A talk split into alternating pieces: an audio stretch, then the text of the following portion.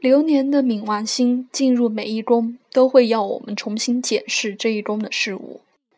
第五宫与爱情、嗜好、喜欢的事物、子女有关，也与心理层面上的自我呈现与自我创造有关。当冥王星进入第五宫时，刚开始我们会有一种难以表达自我的困难。在冥王星通过第三宫时，这种表达通常是言语形态的，而在这里却让我们难以达成自己的目标，或是无法呈现我们努力的成果，或更糟的，无法表达我们的爱意。冥王星阻挠了我们在这些方面的自我呈现，甚至可能进一步的毁坏我们在这方面的呈现。例如，从事艺术创作的人可能无法突破瓶颈。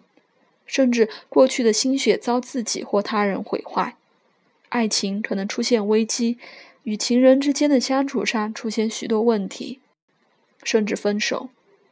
自己喜欢的东西可能不再有吸引力，或是被破坏等等。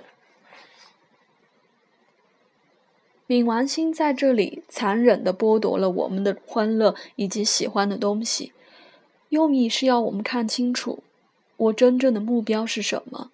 我真正的创造力有多强？用结束与重新开始的观点来看，冥王星第五宫帮助我们突破过去的限制与瓶颈，发现真正有价值的东西。的确，许多人会说失恋一点也不好玩。冥王星进入第五宫时，会让我们原本愉快的爱情关系中出现严重的冲突与紧张。事实上，冥王星通过第五宫时，不一定要带走你的爱情，他要你体会爱情的无价之处为何。他考验的是爱情上你过度执着却又不需要的东西，也可能考验不真实且过度虚幻的爱情，或是考验你无法处理的爱情问题。更明显的是，他会考验有问题的爱情。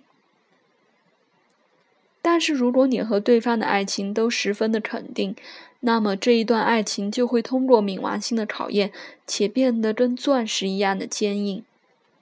如果只有一方努力，那么爱情很可能就会被冥王星给带走。第五宫与子女有关，如果你有子女，这时我们需要重重视你与子女之间的关系，学习着接受他们的改变。同时要去挖掘他们心里的恐惧与想法，这牵涉到他们目前改变的态度，帮助他们走过这段难受的时期。有时冥王星第在第五宫也会反映着子女的健康状况出现危机。